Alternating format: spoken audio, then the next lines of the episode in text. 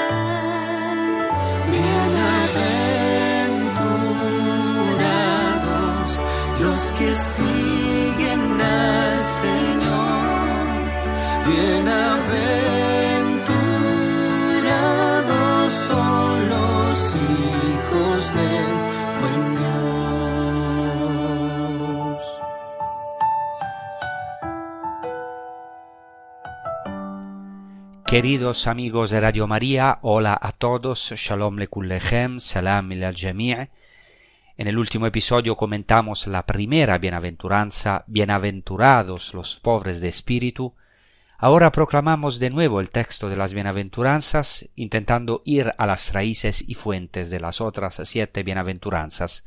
Estamos en el Evangelio de Mateo, al capítulo 5, desde el versículo primero. Al ver Jesús el gentío subió al monte, se sentó y se acercaron sus discípulos, y abriendo su boca les enseñaba diciendo Bienaventurados los pobres en el espíritu, porque de ellos es el reino de los cielos. Bienaventurados los mansos, porque ellos heredarán la tierra. Bienaventurados los que lloran, porque ellos serán consolados. Bienaventurados los que tienen hambre y sed de la justicia, porque ellos quedarán saciados. Bienaventurados los misericordiosos, porque ellos alcanzarán misericordia. Bienaventurados los limpios de corazón, porque ellos verán a Dios. Bienaventurados los que trabajan por la paz, porque ellos serán llamados hijos de Dios. Bienaventurados los perseguidos por causa de la justicia, porque de ellos es el reino de los cielos. Bienaventurados vosotros, cuando os insulten y os persigan y os calumnien de cualquier modo por mi causa, alegraos y regocijaos, porque vuestra recompensa será grande en el cielo, que de la misma manera persiguieron a los profetas anteriores a vosotros. Así pasamos directamente a la segunda bienaventuranza, que dice Bienaventurados los que lloran o Bienaventurados los afligidos, porque ellos serán consolados. Ya la primera bienaventuranza ilumina en cierto modo la segunda. Los pobres son también los que lloran, los afligidos. Es verdad que incluso una persona sencilla puede entender la palabra de Dios, y muchas veces las personas más sencillas, incluso las que no saben hebreo, griego, arameo, tienen intuiciones por la iluminación del Espíritu Santo y entran profundamente en la Escritura y sobre todo la viven, la encarnan, porque la palabra de Dios está hecha para ser puesta en práctica, para que la encarnemos. Y claramente los sencillos hacen todo todo esto algunas veces más que los eruditos. Pero es verdad que la ciencia también nos ayuda, así que vayamos a este participio griego que se traduce aquí los que están en llanto o en la antigua traducción los afligidos. Este participio griego, penzuntes, puede también traducirse activamente, es decir, no solo bienaventurados los afligidos, sino en griego puede ser también bienaventurados no solamente los que sufren aflicción o llanto, o sea, los afligidos, sino también de manera activa se puede traducir bienaventurados los que se afligen como algo activo, en este caso reflexivo, bienaventurados los que se afligen. Y si vamos a la raíz hebrea, aquí está la importancia de ir a las fuentes judías, este término es avelim, en singular avel o avel, es decir, el que llora. Es decir, bienaventurados los que lloran. De hecho, la palabra griega también se refiere al luto, penthos en, en griego y en hebreo se dice evel, luto o evel. Esta palabra es muy interesante también porque está cerca del término hevel, que significa aliento, vanidad o vapor. Eh, esto lo vamos a ver porque eh, citaré precisamente una palabra del libro de Coelet sobre el luto. ¿Qué quiero decir con esto?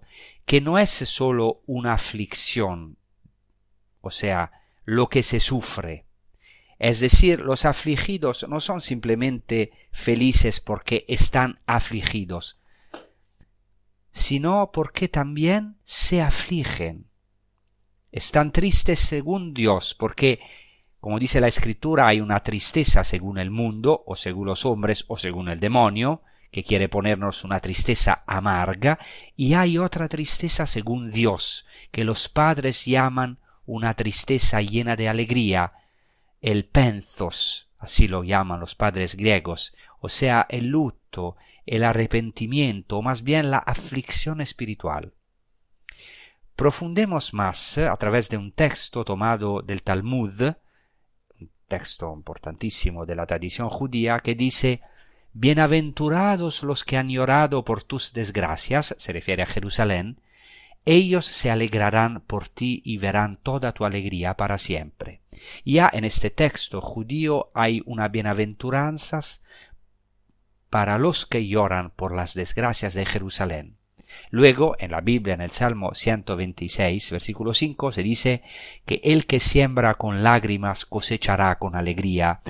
Hay una profecía ya aquí, por lo que se trata de un arrepentimiento activo o de una aflicción activa, y no simplemente de un estado de aflicción que se sufre por otros. Entonces, ¿qué significa esto? Los padres de la Iglesia dicen, Bienaventurados los que lloran por los pecados e injusticias o iniquidades del mundo, los que lloran por los pecados, y no los que lloran solo por causas naturales. Esto es lo que realmente es la aflicción espiritual, esto es fundamental para entender esta palabra. En particular, un texto del profeta Zacarías ilumina estas bienaventuranzas al capítulo 12, cuando dice el profeta Zacarías, derramaré sobre la casa de David y sobre los habitantes de Jerusalén un espíritu de gracia y de consolación. Y la bienaventuranzas proclamada por Jesús dice, bienaventurados los que lloran porque ellos serán consolados. Y Zacarías continúa, mirarán hacia mí, al que traspasaron. Lo llorarán como se llora por un hijo único, lo llorarán como se llora por el primogénito. He aquí que en esta palabra está ya profetizado el llanto que harán por el Hijo único, nosotros sabemos que es el Mesías por Jesucristo mismo y la consolación que vendrá de ello, porque decía Zacarías, derramaré sobre la casa de David y sobre los habitantes de Jerusalén un espíritu de gracia y de consolación. Por eso dice la bienaventuranza, bienaventurados los que lloran o los que se afligen, porque ellos serán consolados. He aquí que serán consolados. Es un verbo muy hermoso en griego, el, el verbo paracaleo, que significa muchas cosas, amonestar, exhortar y amar, ah, pero también consolar. Incluso en hebreo este verbo es maravilloso, el verbo nihem se refiere a la consolación, la consolación que viene de Dios, porque el verdadero consolador es Dios. Es tan importante este verbo que en la tradición judía al Mesías se le llama también el consolador, el menahem, en griego paráclitos, de esta misma raíz paracaleo. De hecho, en el Antiguo Testamento el consolador es Dios, y en la tradición judía el consuelo está ligado a los tiempos del Mesías. A lo mejor recuerdan que incluso San Pedro en su querigma, en su anuncio, primero dice arrepentíos y vendrán a vosotros tiempos de consolación. Claramente son los tiempos del Mesías, son los tiempos de Jesucristo, porque las bienaventuranzas no son sólo una promesa futura o una utopía o un moralismo, claramente que no son un moralismo, o sea, algo que tendremos que cumplir por nuestros propios esfuerzos. No, estas bienaventuranzas ya están presentes en Jesucristo, que se sienta en el sermón de la montaña, Él es el afligido, que ya es bienaventurado. Es él, es él al mismo tiempo el afligido porque desciende al sufrimiento humano, toma sobre su carne el llanto, nuestros llantos, nuestras lágrimas. Recuerden el Getsemaní, Jesucristo tomando sobre sí toda la angustia de todos nosotros, de todos los hombres, llorando por nuestros pecados, por nuestras futuras traiciones, la agonía del alma de Jesucristo en Getsemaní. Esa fue la verdadera pasión del alma, cuando Jesucristo en el misterio vio las traiciones de sus discípulos, de Judas, la negación de Pedro, nuestras traiciones, y lloró con fuertes gritos y lágrimas, oró postrado, pero Él es al mismo tiempo el afligido, pero también el consolador, el que encarna en sí mismo las bienaventuranzas. Él es al mismo tiempo el afligido como, como hombre verdadero que toma nuestros sufrimientos y el consolador como Dios que vino a iluminar y, transfigurar todas nuestras aflicciones y heridas. Podríamos también citar el libro del profeta Isaías que dice como una madre consuela a su hijo, así os consolaré yo, en Jerusalén seréis consolados. Entonces, ¿quiénes son los afligidos? ¿Quiénes son los que lloran? Ciertamente son todos los que tienen algún sufrimiento, pero sobre todo los que sufren unidos al Señor. Y pero especialmente son bienaventurados los que lloran por los pecados, las injusticias del mundo. Estamos llamados a esto, no estamos llamados a juzgar a los alejados del Señor o a los pecadores de la tierra o a rechazar a los hombres y mujeres pecadores de este mundo, sino que estamos llamados a llorar por ellos y también a llorar por nosotros, por nuestros pecados. Bienaventurados los que tienen esta tristeza gozosa, este penzos, como se dice en griego, gozoso, este luto, este dolor gozoso, esta aflicción gozosa, porque ya están llenos de Dios. El que siente un dolor por sus pecados sin desesperarse, un dolor que no es desesperación o condena hacia sí mismo, ya está abierto a la felicidad, porque ya está cerca o ya está en él el reino de Dios, la consolación que viene del Dios consolador y de Jesucristo, el verdadero Menahem, el verdadero consolador, el verdadero paráclito. Por eso ahora vamos a rezar con un canto que es del realmente el texto es del profeta Isaías, consolada mi pueblo, Isaías 40, eh, ejecutado por Kiko Argüello. Consolad a mi pueblo y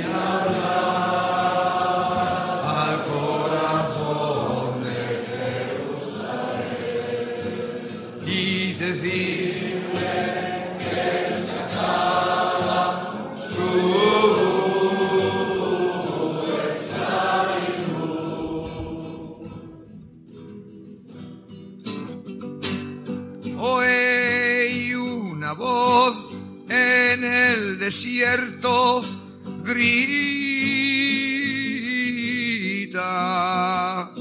preparad el camino, la senda al Señor, porque el Señor viene con potencia, trae consigo el reino, come un pastor su rebaño, lleva al en su lado. Como un pastor conduce con cuidado las ovejas que van a ser madres. Como el pastor que lleva sus, sobre sus hombros. oh, oh, oh, oh a la oveja perdida. Consolar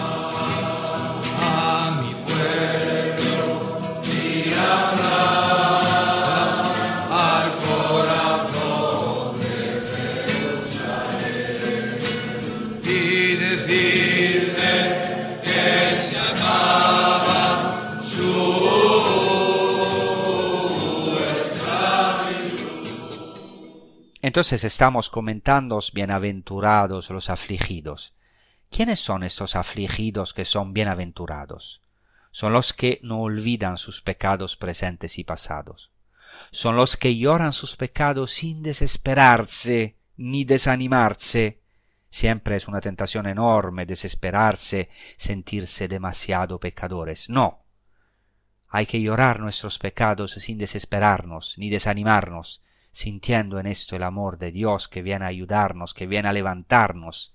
Eso significa tener siempre ante nosotros nuestros pecados, afligirse o llorar, significa no juzgar, sino sufrir por nuestros pecados y los de los demás, no olvidar los sufrimientos del mundo y de los demás, y orar en esta vida, como dice Coelet en el capítulo séptimo, el corazón de los sabios está en casa de luto, y el de los necios en casa de banquete. Así que esto significa llorar por los pecados de los demás y de los pecadores, sin considerarnos mejores que nadie, sin buscar la complacencia y la risa en las cosas de este mundo, sin buscar la alegría en el pecado, en las cosas del mundo, sino recordando el día de nuestra muerte, recordando que todo termina para que podamos buscar la verdadera alegría, ciertamente para no desesperarnos, Así que hemos concluido brevemente, hemos ido un poco al origen de esta segunda bienaventuranza y entonces ahora eh, queremos también ir al Antiguo Testamento. Eh, tenemos que entender que Jesucristo era judío y meditaba continuamente las sagradas escrituras por ejemplo, un texto fundamental en este sentido es el libro del profeta Isaías al capítulo 61, porque está muy ligado a estas dos primeras bienaventuranzas, o sea, bienaventurados los pobres de espíritu, porque de ellos es el reino de los cielos, y la que acabamos de comentar, bienaventurados los afligidos, porque ellos serán consolados. Este texto es tan importante que eh, claramente Jesucristo en Galilea, Nazaret, en la sinagoga de Nazaret, proclama este mismo texto. Entonces era un texto central porque Jesucristo elige deliberadamente esta, esta, escritura para señalar su misión, para indicar el corazón de su misión mesiánica. Así dice el capítulo 61 del profeta Isaías, desde el versículo primero, el Espíritu de, del Señor Dios está sobre mí, porque el Señor me ha ungido. Se utiliza aquí el verbo hebreo mashach, de donde viene el término Mesías, Mashiach, es decir, Él me ha ungido. E Isaías continúa, me ha enviado a traer la buena nueva a los desdichados, a vendar las heridas de los quebrantados de corazón, a proclamar la libertad de los esclavos, la liberación de los cautivos, a promulgar el año de la gracia del Señor, el día de la venganza de nuestro Dios, a consolar a todos los afligidos, a dar a los afligidos de Sión corona en lugar de ceniza, óleo de alegría en lugar de vestido de luto, manto de alabanza en lugar de espíritu de duelo, serán llamados robles de justicia, plantío del Señor, para manifestar su gloria. Entonces, en el hecho de que tres veces en este texto se utiliza la palabra afligido, ¿no? esto eh, quiere decir que Jesucristo hace suya esta palabra y también la ve cumplida en las bienaventuranzas. En las bienaventuranzas, el Señor me ha enviado a evangelizar los pobres y luego dice en primer lugar para consolar a los afligidos. O sea, literalmente en hebreo, Kol Avelim, consolar Kol Avelim, literalmente para consolar a los que lloran, para alegrar a los que lloran en Sión, para darles aceite de alegría en lugar de luto. Es maravilloso, porque Jesucristo da este aceite de alegría a los que están de luto. O sea, este mismo aceite con el cual Él fue ungido, el aceite de alegría, Él nos lo dará a nosotros, su Espíritu Santo. Porque es a los que están de luto que Jesucristo vino, a los que están afligidos. Y dice algo maravilloso, dice que a los afligidos de Sion dará corona en lugar de ceniza. Aquí hay un hermoso juego de palabras en hebreo, muy fino, y para entenderlo bien habría que ir lo más lejos posible a las fuentes de este texto, al hebreo, porque dice la lechem ertachatefer, darles una corona en lugar de ceniza. Estas dos palabras, corona y cenere, incluso eh, son, similares. En hebreo tienen las mismas letras, solo dos letras se invierten. E, per, efer incluso gramaticalmente podemos decir, el Señor invertirá esta situación, invertirá la cénere en corona, invertirá el éfer en PR. podemos ver aquí que la gramática es un signo de algo mucho más profundo. El Señor invertirá este luto, esta aflicción, esta ceniza en corona, en alegría, en gozo, en consolación. Y esa es verdaderamente la obra del Mashiach, el que ha sido ungido, el Menahem, el Consolador, nuestro Señor Jesucristo. Bueno, podríamos dedicar un año a cada bienaventuranza, porque es una palabra infinitamente rica, como todas las palabras de nuestro Señor. Siempre detrás de la palabra de Dios hay un tesoro inmenso. Lamento que a menudo algunos exégetas, exégetas hagan de la palabra algo árido, algo cuyo sentido exacto la intención del autor hay que determinar cuando en cambio los rabinos y luego los padres de la iglesia estaban convencidos de que detrás de cada expresión de la escritura como palabra de Dios había un tesoro infinito en el que verdaderamente podemos sumergirnos, en el que podemos perdernos. Así llegamos a la tercera bienaventuranza que dice Bienaventurados los mansos, porque ellos heredarán la tierra. En griego manso es praus, y este término significa manso, humilde, gentile, amable, bueno. Estos sinónimos son también importantes. En el libro de los números se dice que Moisés es el hombre más manso de la tierra. Fijaos, el mismo Moisés, que mató a un hombre con un sentido de justicia. Este mismo Moisés, la escritura dice que se convertirá en el hombre más manso de la tierra. En el libro del profeta Zacarías dice que vendrá a Jerusalén un rey manso y apacible que entrará montado en un asno, y predice al Mesías que ha de ser manso. Es interesante que la setenta, es decir, la traducción griega del Antiguo Testamento hebreo, traduce con esta palabra compraus, manso, tanto la palabra pobre como la palabra humilde. Es decir, en el Antiguo Testamento son los pobres, los humildes, los mansos a quienes se dirige la salvación de Dios. Jesús mismo dirá, Venid a mí todos los que estáis fatigados y agobiados, yo os aliviaré. Llevad mi yugo sobre vosotros y aprended de mí, que soy manso y humilde de corazón Jesucristo mismo dirá que Él es el manso. ¿Qué significa ser manso? ¿Cómo lo puedo explicar? Significa, puede decir, podemos decir, no enojarse contra los impíos, no envidiar a los pecadores, ser como un cordero en este mundo, como Jesucristo. Él es el verdadero manso. Ser manso significa también entregarse, como Jesucristo, que extendió sus brazos en la cruz y se entregó es algo que quizás muchas veces nos escandaliza. Jesús se rindió ante la maldad humana. Ser manso significa rendirse ante los hechos de la historia y también ante las personas difíciles e incómodas. Ser manso significa extender las manos, no rebelarse, no resistirse a los malvados, sabiendo que Dios estará con nosotros, que por ello heredaremos la tierra, la verdadera tierra, que es la unión con Dios, la bienaventuranza, es el reino de los cielos.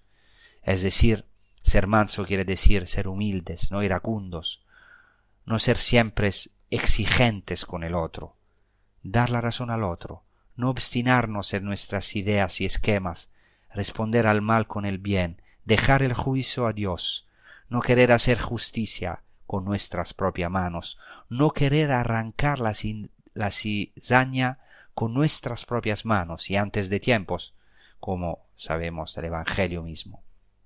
Pero la bienaventuranza continúa. Dice, bienaventurados los mansos porque ellos heredarán la tierra. Para entender esta palabra hay que ir ciertamente al Antiguo Testamento y al trasfondo judío. Heredar la tierra en el Antiguo Testamento significa heredar la tierra prometida. La tierra es ciertamente la herencia del pueblo judío, pero hay algo más.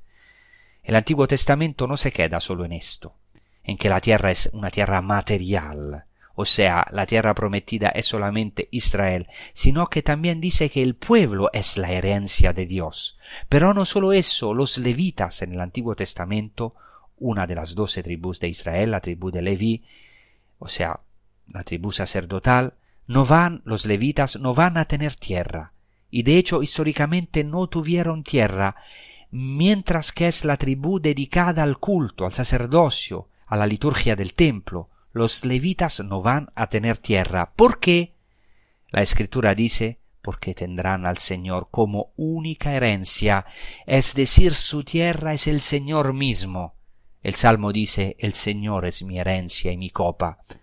Aquí el Señor mismo es la herencia, no sólo de los levitas, sino de todo creyente.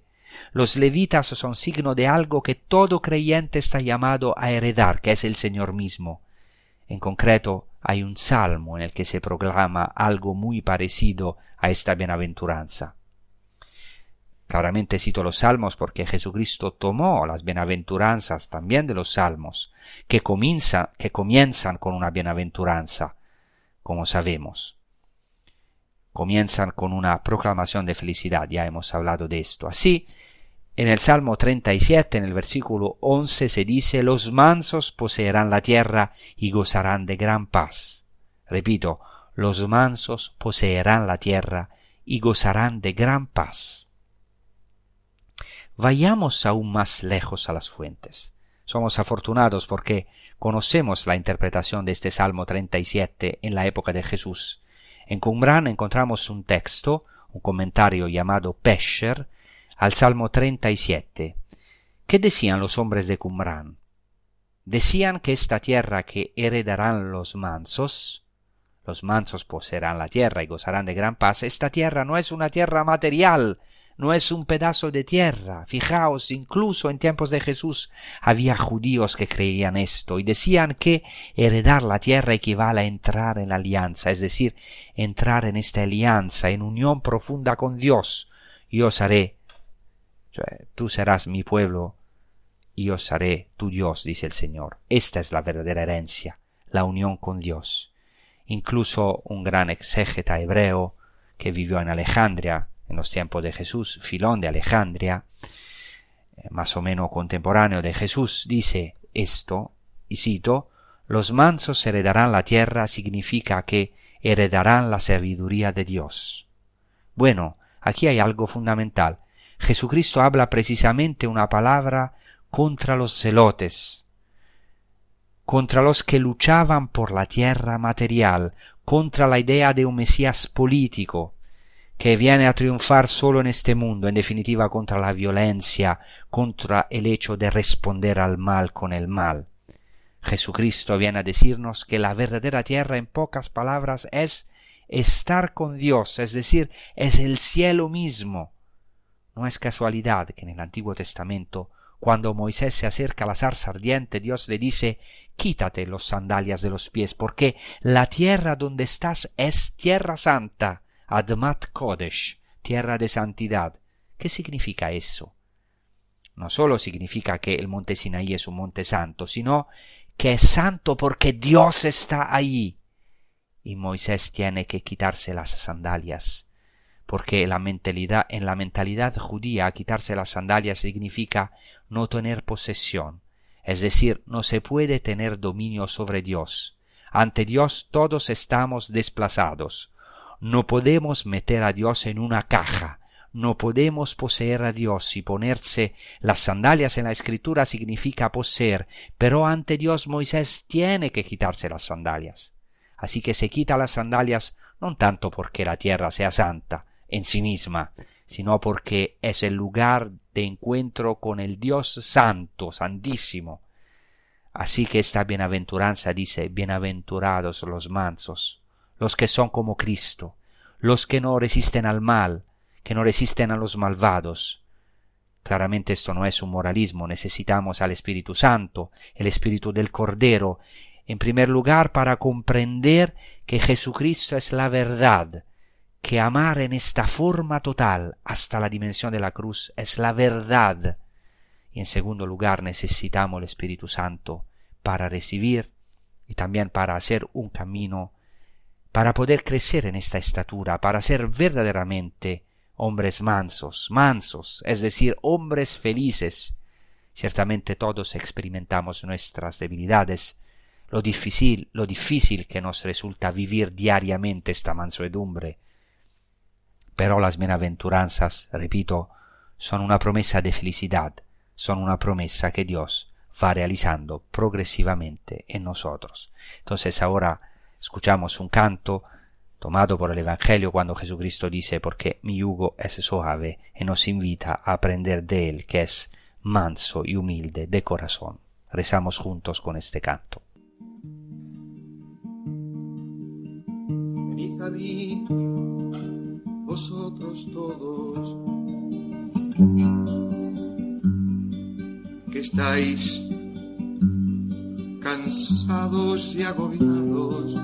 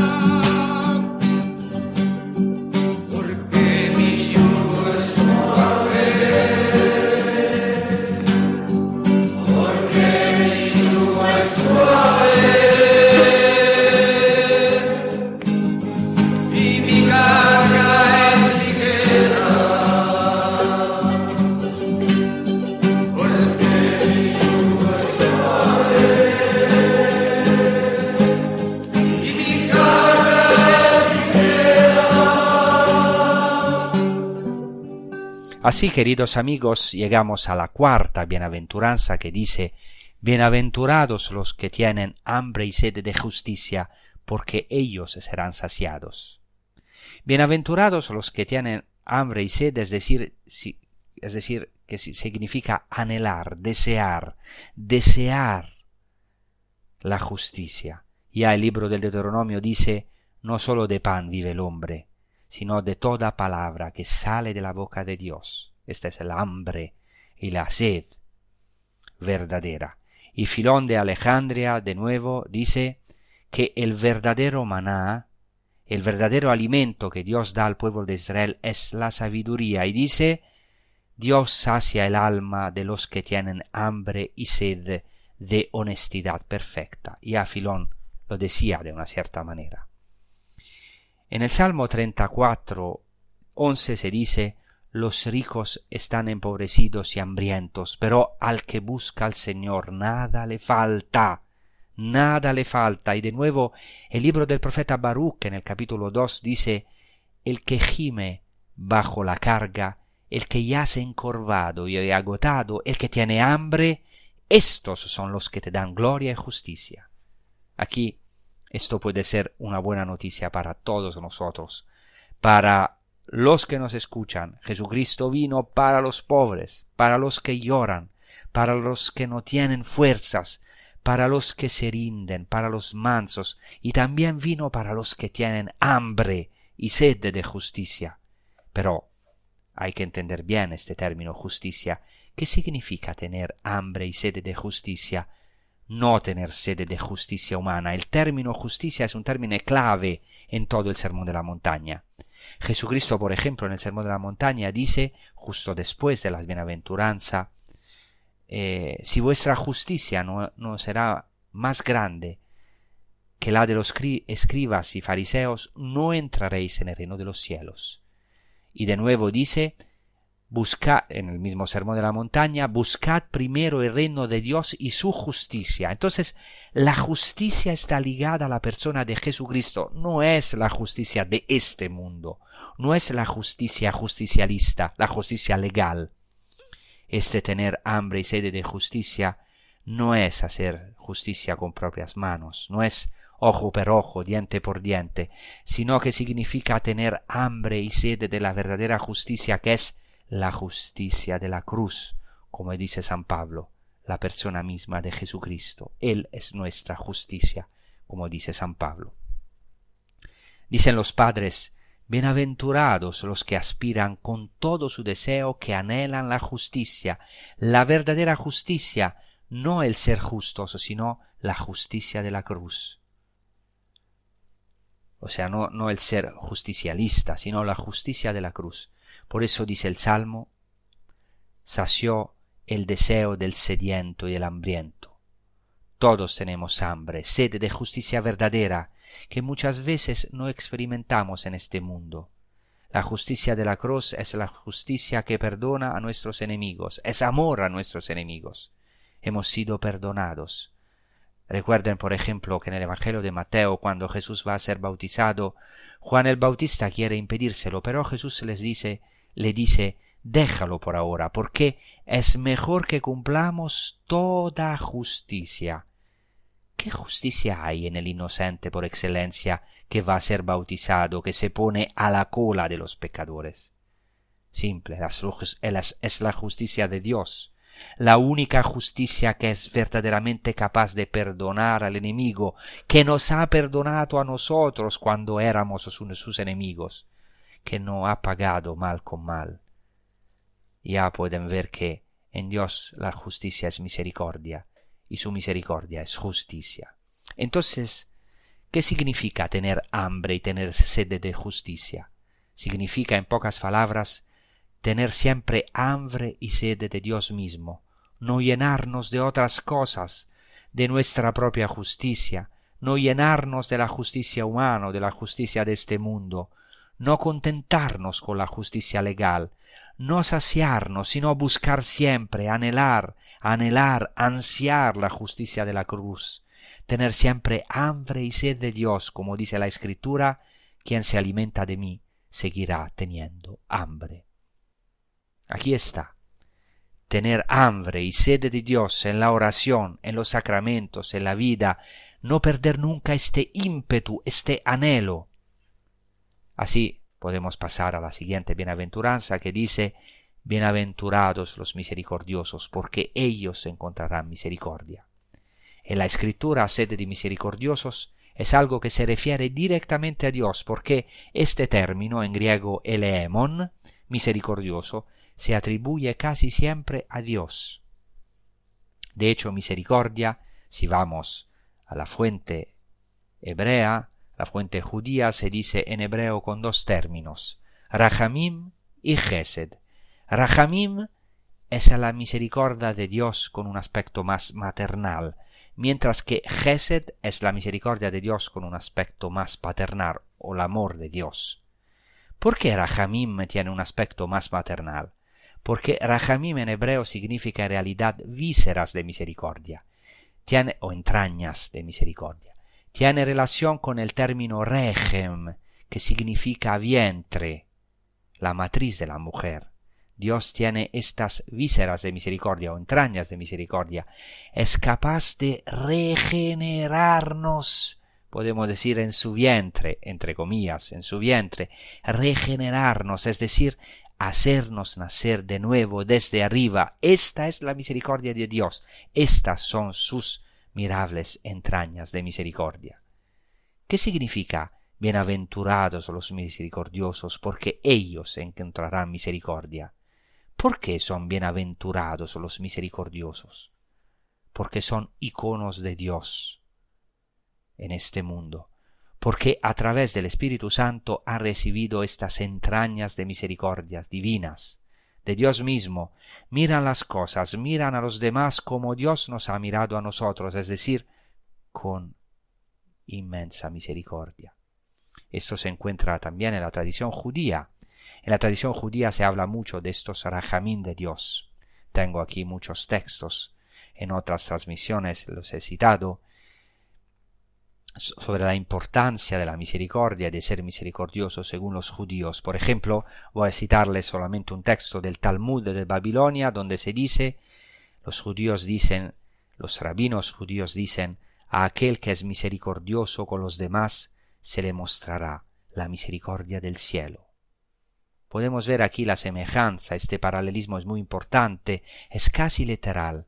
Jesucristo toma no solo el Antiguo Testamento, sino la tradición oral judía y la hace suya y le da una novedad. ¿Y cuál es esta, esta novedad? Que ahora Él es la misericordia hecha carne. Dios misericordioso hecho carne. Ahora estas bienaventuranzas no son algo lejano. En el Antiguo Testamento dice, ¿quién tomará la ley? O, sea, dice, ¿quién tomará la ley para que no se quejen y digan, ¿quién irá más allá del mar y me la quitará? Dice, en el Antiguo Testamento Dios dice, esta palabra no es lejana, sino que está muy cerca de ti, en tu boca y en tu corazón, para que la pongas en práctica. Esto ya en el Antiguo Testamento, más aún en el Nuevo Testamento, donde esta palabra se hizo máximamente cercana, se ha hecho carne, la misericordia misma se ha hecho carne. Luego hay un texto del Targum, yo, un texto en el que yo soy especialista, la, la traducción en arameo del Antiguo Testamento hebreo, dice así, Sed misericordiosos como vuestro Padre es misericordioso, es el Targum al libro de Levítico 22, 28. Es una frase que dice también Jesucristo, es muy interesante porque aquí hay un paralelo del Targum con el Evangelio que dice también Jesucristo dice sed misericordiosos como vuestro Padre es misericordioso y dice el paso paralelo sed perfectos como vuestro Padre celestial es perfecto es decir cuál es la verdadera perfección del hombre si somos perfeccionistas no es la misericordia.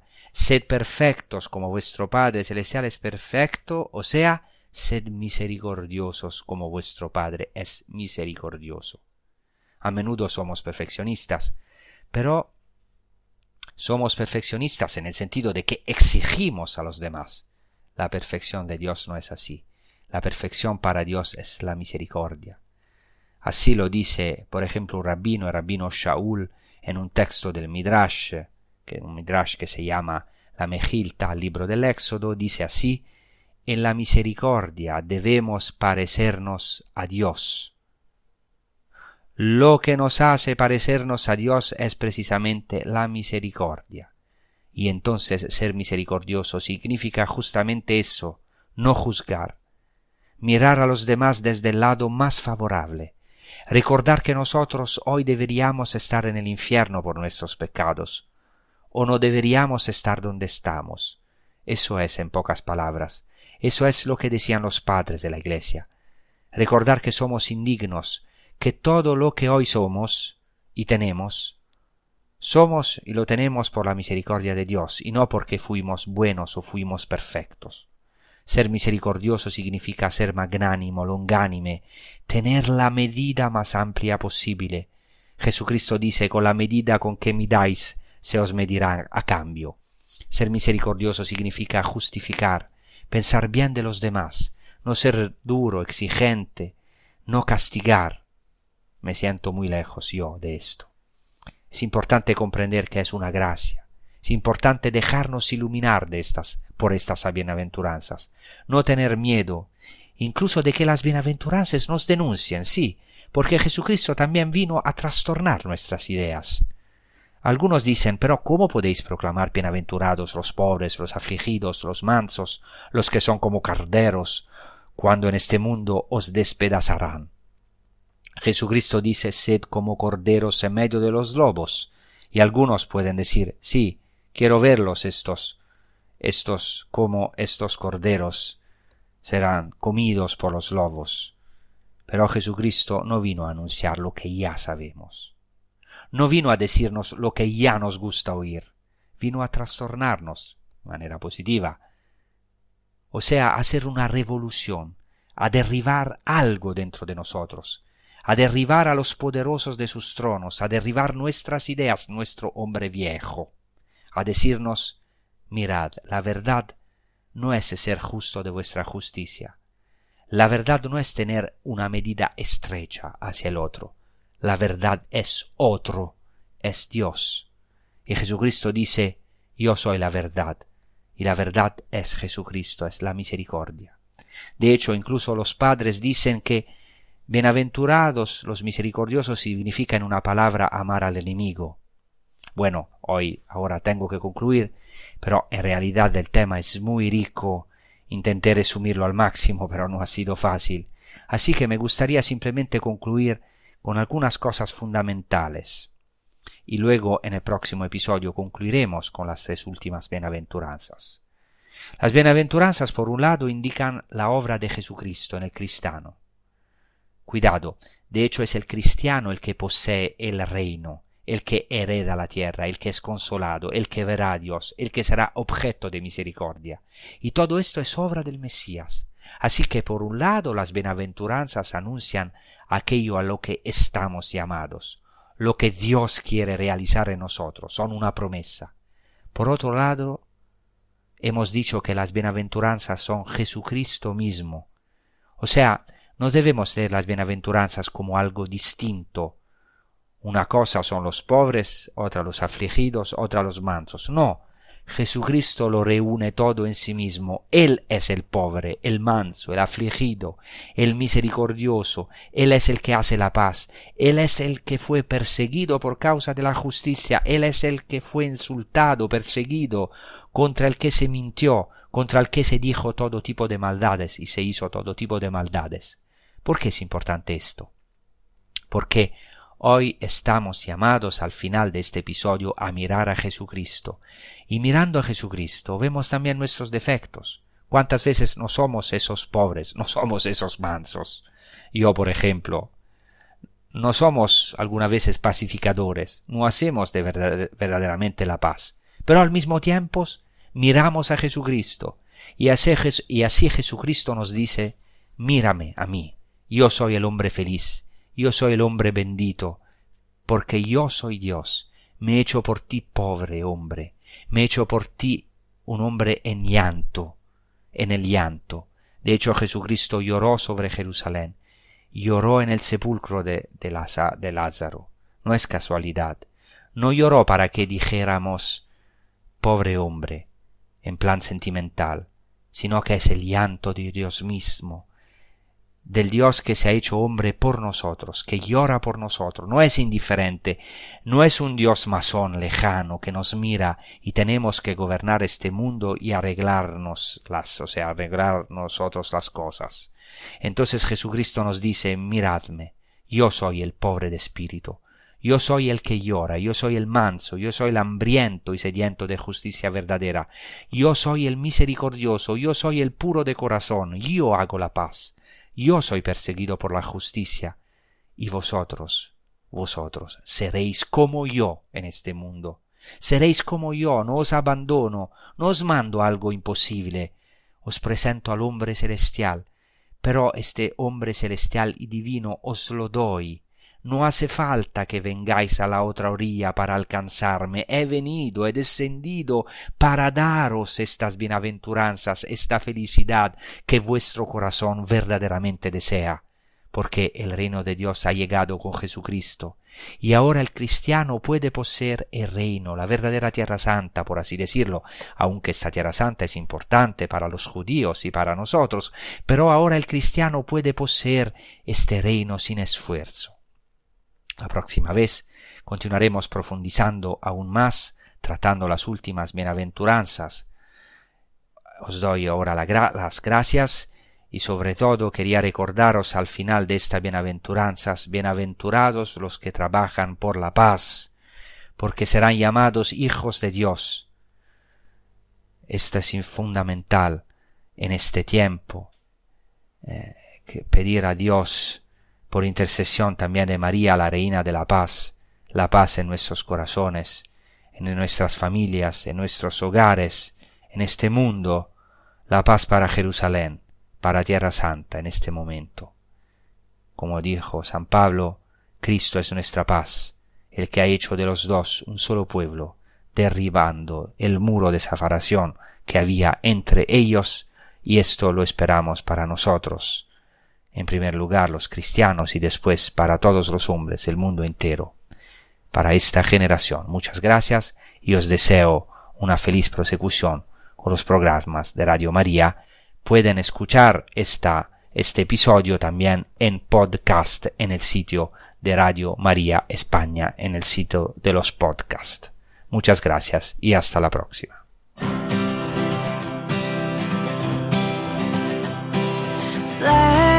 Blessed are the poor in spirit, those who see the sin in their hearts. Blessed are the ones who are weeping, cause sin has torn the whole world apart. Blessed are the meek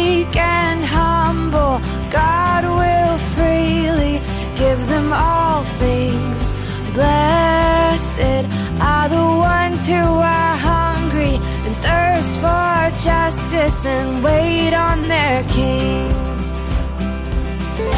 We are the salt of the earth, so we're gonna shake, shake, shake like a salt shaker. And we are the light of the world, so we're gonna shine, shine, shine till the night's no more. We're gonna shine, shine, shine till the night's no more.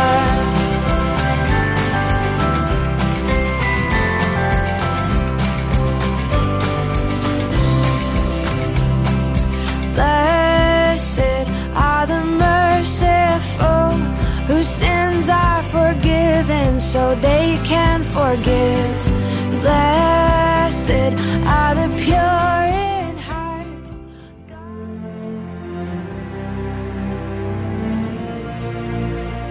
Así finaliza en Radio María en torno al catecismo.